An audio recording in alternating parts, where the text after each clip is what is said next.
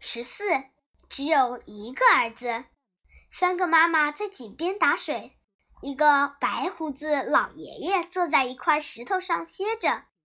一个妈妈说：“我那个儿子又伶俐又有力气，谁也比不过他。”第二个妈妈说：“我那个儿子唱起歌来赛过黄莺，谁也没有他那样好的嗓子。”第三个妈妈呢，什么也没说。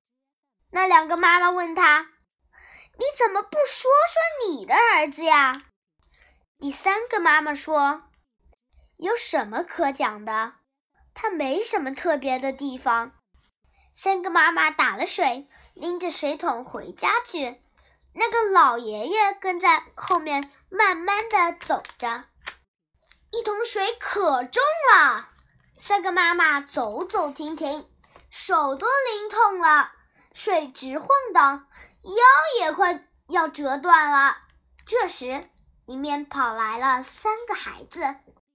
第一个孩子只顾自己翻跟头，像车轮在车车轮子在滚，他看也不看妈妈一眼。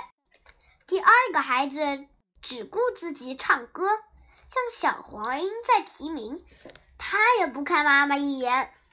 第三个孩子跑到妈妈跟前，接过妈妈手里沉甸甸的水桶，提走了。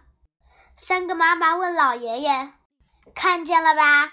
这就是我们的儿子，怎么样啊？”“哦，有三个儿子，他们都在哪里呀？”